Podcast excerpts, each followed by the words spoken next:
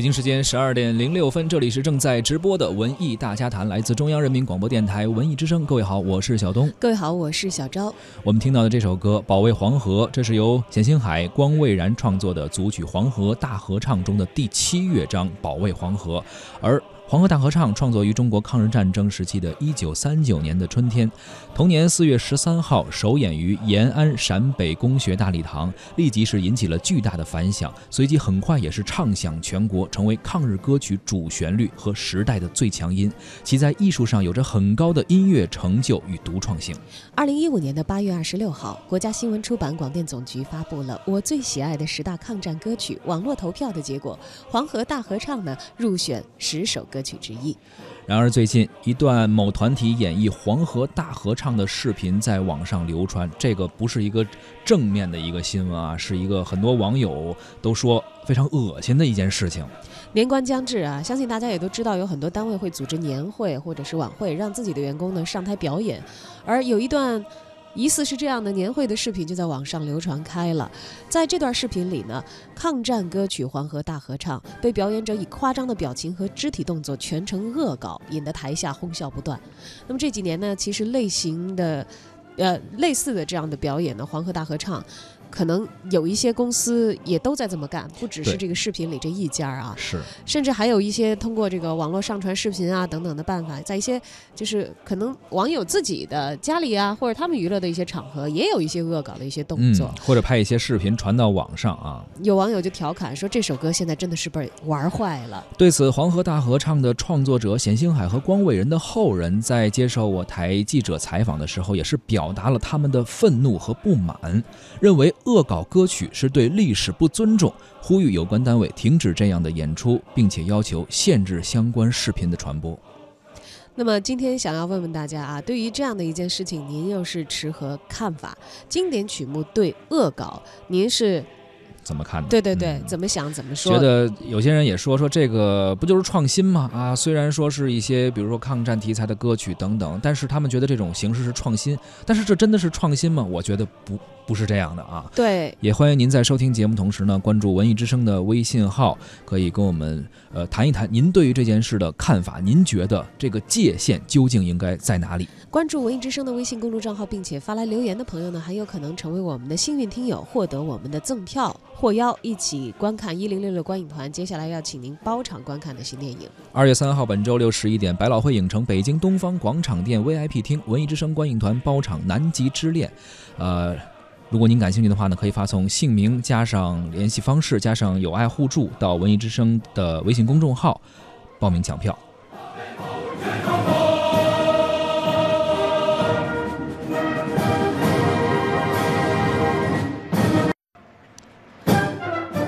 我们今天在节目里要聊的这一段引起了网络上的波澜的视频啊，被人命名为“精神病医院合唱团演绎黄河大合唱”。这个视频呢，一月二十五号被上传到哔哩哔哩的社区上。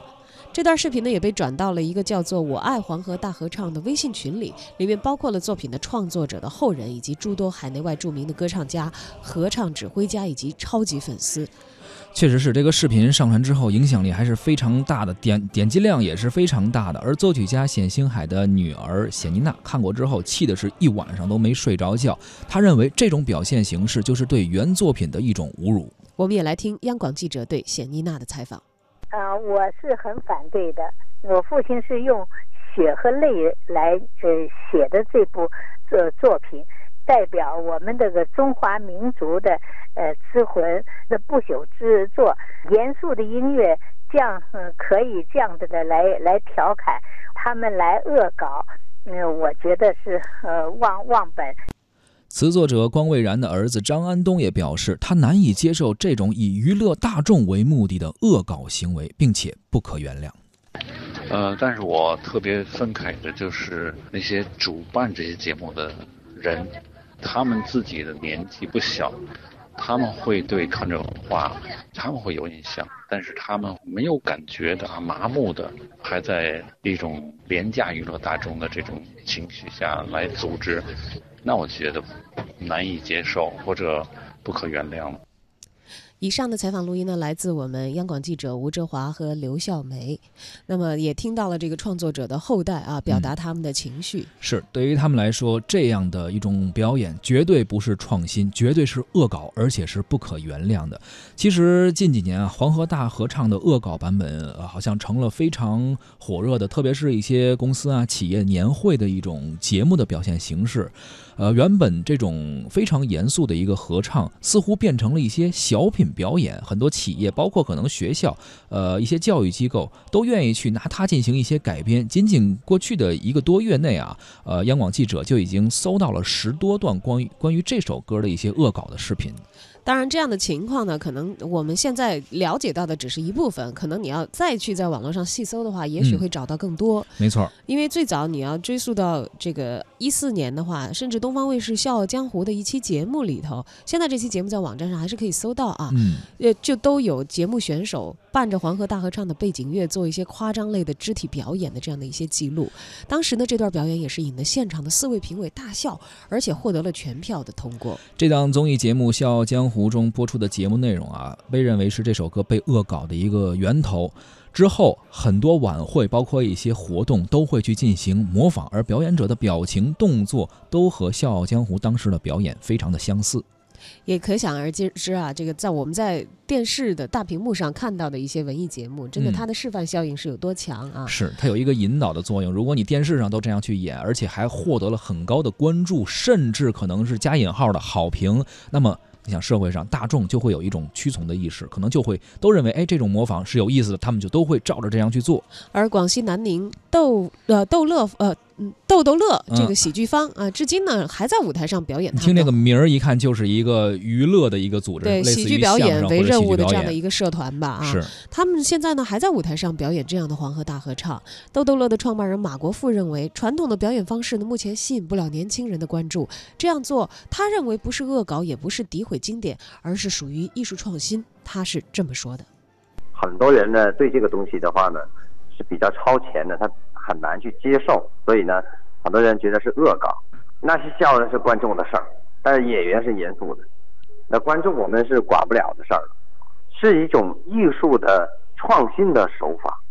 啊。在如果说我们每一个人都用正常的我们这种演唱的方式去指挥黄河大合唱，那不会有人看。所以艺术它一定是要创新的，整个从音乐、音符、指挥。武术、呃舞蹈各方面的演技上面，都等于说是全方位提升的。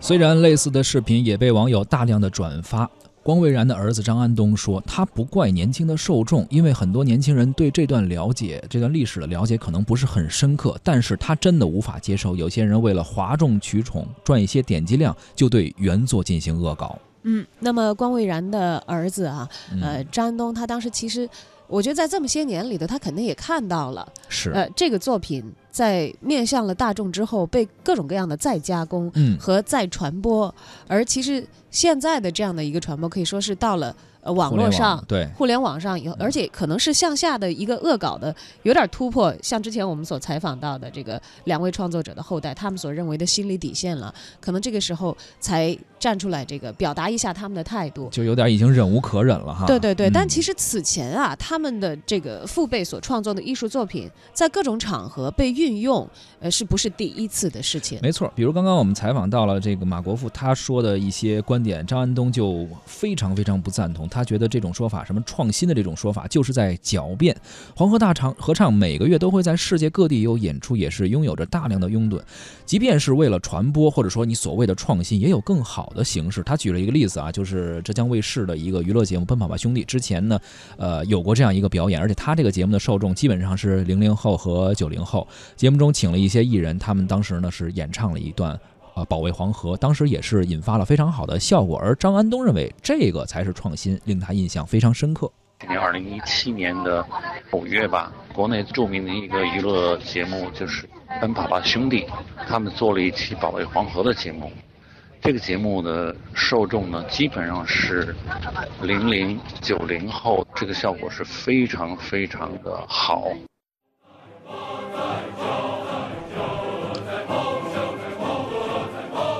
其实我们现在再来听《黄河大合唱》这个非常慷慨激昂的、嗯，严肃的合唱版本，我觉得还是有很多人会非常直观的得到感动。是有一些艺术作品，它其实打动你的点，它并不一定非是以娱乐的情况来打动你。对，而且有一些作品真的好作品，我们都说是经得住时间的检验的。而这样一部作品能够，呃，这么长的时间流传到今天，还被人们能够想起，而在我们今天在听到它的时候，心中还是能有这样澎湃的情绪，就足以见得这部作品对于中国的意义，以及它在艺术上的一种成就。九零后的声乐教师赵一飞，他曾经在法国呢参加过这部作品的百人合唱演出。他说，在国外的华人圈里啊，《黄河大合唱》的地位非常的高。嗯因为不管你在哪儿，想起这个旋律，大家都会心潮澎湃。而在音乐演出当中呢，一般来说这首歌也会是一个压轴的重大的曲目。我们都知道压轴的曲目一定是最经典的，而且是最有气势的。他也提到了，在国外唱起这首歌，还是能够令他呃令他心情非常的澎湃啊。他也认为，现在年轻人对于抗战歌曲啊，的确没有老一代人体会那么深，但是如果能够现场完整的去聆听这部作品，他觉得还是非常令人震撼心灵的。因为这首歌大部分人都都是知道的，而且它是四二拍的嘛，就有一种那种进行曲的感觉。只要是对这个音乐有感觉的人，都会被调动起来。然后我回国也两年了嘛，然后最近的一次演出是在国家大剧院，是在结尾的时候唱了《保卫黄河》，全场观众都跟着在唱，所以那那次演唱的心情是相当激动的，而且 唱到最后就只是就哭了。就是那种感觉，不光是这首呃歌曲的意义，而且还有那种现场的气势磅礴的感觉，好像就真的是那种黄河在怒吼啊，在那个奔腾啊什么的那种气势。早在武汉抗战研究文化学者陈勇认为，恶搞黄河大合唱带来的社会影响是消极的。对于饱含中华文化的经典作品，尤其是抗战歌曲，绝对不允许恶搞。我们确确实实现在应该要正视这个问题，要反思优秀的抗战作品，我们应该要有更多的方式来传播，让他们还在这个时代也能够起到一个精神粮食、精神支柱的作用。我们要有我们的自信，就把这些歌曲唱起来、唱响。可能这个时代啊，人们由于互联网的这个发达，可能大家都呼唤娱乐，呼唤一些非常轻松的东西，所谓的创新。但是，其实我始终认为，娱乐的归娱乐，这个东西一定要分开。就是有些事情是不容娱乐，不容有任何的呃，就是我们宽容的。其实我想起来啊，这个我们在生活当中，尤其不管是像呃保卫黄河，还是之前有一次这个，我记得是在某一个演讲的场合，在大学的学堂里啊，非常年轻的孩子们唱起了一条大河。啊，你说，其实这些作品都有很长的时间了，是离我们现在已经几十年了吧，对吧？但是还是能够让现在的人一下子就觉得打到自己的人心，因为嗯它其实有它作品的公共性，是它代表民族情感的一个公共性在里面呢。也也就是因为这些原因，其实奠定了他们可能在艺术作品里头的地位。没错。其实有些人说说音乐作品不就是那几个音符嘛，哆来咪发嗦拉西哆啊，算下来七个音符，再加上个这个可能高低音区不一样。呃，有有什么不能够去变化？但是其实你会发现，这么长时间这个音乐流传下来，它并不只是一些音符，那个时代的创作的音符到这个时代的一个流传，它实际上是，呃，这个作品本身的一些精神，或者说它的灵魂在里面，不仅仅是传播的音符。而恶搞哈，之所以今天可能在网络上能够这个引起这样的转发，我觉得它可能这个像大家觉得，呃，以那种粗陋的表演、嗯向下去突破底线，这样来以猎奇来吸引眼球。博眼球、博点击量嘛。对对，这嗯是一方面。另一方面，它可能正是因为这些经典的作品以前都是在大家心目当中有一个很高的位置，大家都是严肃对待，嗯，而且是在演绎这些作品的时候，内心是充满了崇敬和充沛的热情的。当然，他可能正好是因为这样的一种反差，把它放到了一个非常不适宜的一个表演的形式里头来展现，才因为这种反差出现了一些让大家觉得啊开始发笑的这样的一些效果。说白了就是他没有能够传承这些经典作品的魂和神，反而进行了一个非常反面的一个例子，反面的一个表演，这个是这个时代绝对不能够允许的。我们来听一下文艺之声的特约媒体观察员胡可飞，他也聊了聊关于恶搞黄河大合唱这件事情。啊，这个事情一出呢，我脑子里出现了一个不停围绕的词儿，叫不合适。首先呢是啊，用这样的作品去恶搞成娱乐性的作品不合适。第二个不合适就是这种小范围的公司年会有必要啊录下来放到网上吗？让大家看吗？我觉得也不太合适。首先不合适的就是作为一首抗战歌曲，那歌颂了斗争精神，痛斥了侵略者的罪行和人们遭受的灾难。有很深的时代烙印啊！这样改完之后，对于有那段生活经历及影响人来说，听上去很刺耳，确实会让我们觉得这样的表演有辱抗战精神，有辱我们中国斗争的形象。年会也好，作为娱乐节目也好，其实有很多选择的余地可以进行创作。而在如今的这个年代，可以选择的音乐元素有很多，真的没有必要去碰这样的作品啊，去让人造成不适。啊，说白了，其实是因为大家对于音乐储备的不够啊。一想到合唱作品，首先就想到了黄河大合唱啊。这个事儿说到这儿，也不知道是这个作品的幸事还是悲剧。下一个不合适就是，啊，对于恶搞来说，其实在我们每个人的孩童时代都流行着一些登不了大雅之堂的歌谣啊。根据自己所在的地区和文化群体的时代背景下，都有着一些或多或少被篡改过的歌曲。首先，被改掉的歌曲之所以被选出来修改。啊，是因为旋律和歌曲深入人心，朗朗上口，那大家耳熟能详啊。我不是给这个事情洗地，从这个角度上来说，其实作曲家是充分证明了自己的能力的。但是呢，我们从小就明白一个词儿叫“登大雅之堂”，啊，就是说我即便是会这些歌谣，但是家里来了叔叔阿姨、大爷大妈，让我们表演节目的时候，我们肯定不会唱这些街头巷尾流传的东西啊，而是选择一些人畜无害的作品。这就是说明，在我们日常生活中，无论是小孩还是大人，其实心中都有一个度。由于网络的出现呢，有又又有一些这个好事者的出现，很多这些被关起门来自己的说的东西啊、玩的东西被公布天下，这个时候就造成了很尴尬的问题。这些登不了台面的东西被广而告之了，那造成了所有人的尴尬。所以这个事情吧，我觉得是没有避免的，以后也会越来越多。所以大家得慢慢的去把握这种互联网时代的度。最后一个不合适呢，就是我从不否认啊，《黄河大合唱》是时代的后生啊，是民族之声，是救亡之声，是非常出色的一部音乐作品啊，是对当年回忆的重要组成部分，这些不需要质疑。其实我们可以举个例子啊，在之前去年还是前年啊，某个地方卫视的舞台上，导演组和演员们在黄河边啊，伴着朗朗的琴声啊，穿戴整齐，演绎了《黄河大合唱》这个作品。啊，在这个作品中，啊，演员们情绪激动，啊，合唱团全身投入。你在电视机后面看的那几分钟也会震撼。但我强调的是呢，时代不同了，我们为什么会震撼？就是因为我们平时中没法代入，很难遇到，小概率听到了这样的作品，又有着声光电演员的全心投入，我们才会感同身受。而这样的传播方式不会普及，也普及不了。如果我们每天啊还像原来那样重复的去灌输这个音乐的。作用和这个音乐对于我们的激励和我们的力量来说，我觉得其实是很小的啊，就这个造成的影响是很小的。对，它在曾经的时代呢是精神食粮、精神支柱，但如今它就是一个我们熟悉历史、明白当年的一个入口。那最后我想说呢，我认识一个叫于海的指挥家，他原来是解放军军乐团的团长，他多年呢在任这个全国政协委员期间，持续不断的推进国歌国旗立法啊，他多次痛心疾首的和我讲这个。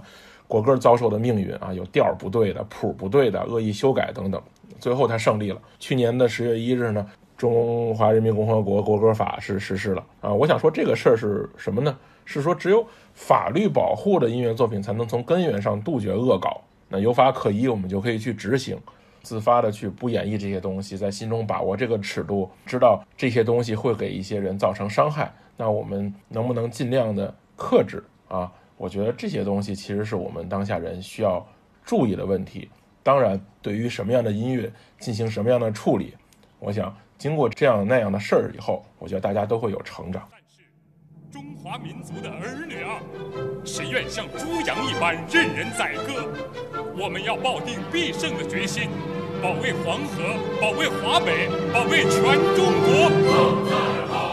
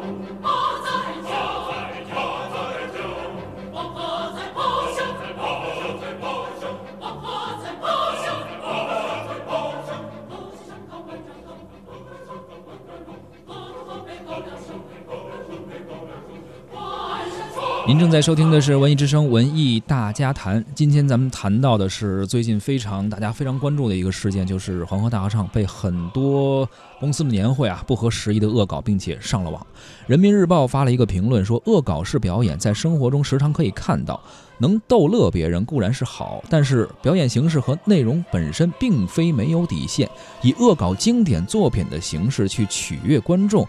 既不是传承经典，也绝非是艺术的再创作。对，之前我们在听到咱们央广记者吴振华和刘笑梅对于就除了这个创作者的后人之外啊，也有像这个声乐教学工作者，还有说还在表演从业者，呃，还还有这个幽默化表演这些严肃作品的这从业者，他们其实都从自己的角度讲了自己的感受。对，呃，当然像这个呃创作者的后人是不承认那个搞笑创作的那绝对不那个人说的。啊，其实他们是在背靠着这个作品巨大的影响力。其实去实现一些可能自己表演上的利益吧，就像我刚才所讲，因为可能从来是以严肃的面貌示人，所以他改成一个搞笑的面貌，观众可能才会觉得有一个差异感，对，会博得一些眼球。但是我们也知道这叫什么呀？有很多时候这个叫哗众取宠，哗众取宠没错，是以浮夸的言行来迎合观众，并没有真正的艺术创造出什么新的价值。对，说白了就是忽悠观众啊，好像感觉有反差，然后好像感觉有突破了一些什么底线，然后用这种方式去。取悦观众，